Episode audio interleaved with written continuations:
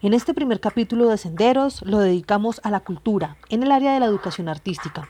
Cuando nos enfocamos en lo cultural, se nos viene a la mente la diversidad como camino que enriquece los campos de estudio. Y allí, como docentes en formación y al estar ubicados en el plano urbano, recordamos la invitación de Imanol Aguirre en su texto Culturas juveniles y ambientes escolares, en donde nos invita a mirar el contexto difuso en el que se encuentra el binomio cultura y arte en la ciudad.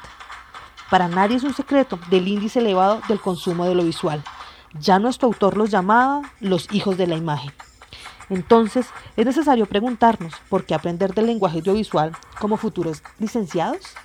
Las respuestas pueden ser variadas el elevado índice de consumo de medios y la saturación de los mismos, la importancia ideológica y su influencia, la penetración de los medios a los procesos democráticos, la creciente importancia de la comunicación e información visual en todas las áreas, la importancia de educar a los alumnos para que hagan frente a las exigencias del futuro y por qué no hablar también de las nuevas clases virtuales.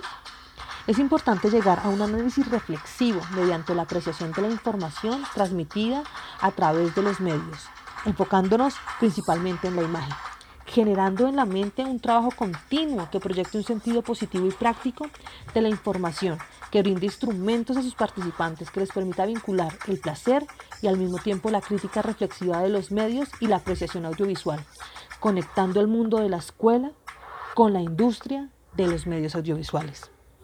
El uso pedagógico que el video, la radio, la prensa, las artes y la cultura pueden generar a los estudiantes, junto con la apropiación de sus lenguajes particulares, harán un proceso de construcción de conocimientos multidisciplinarios que les permita ampliar sus saberes y fortalecer su cognición de manera innovadora.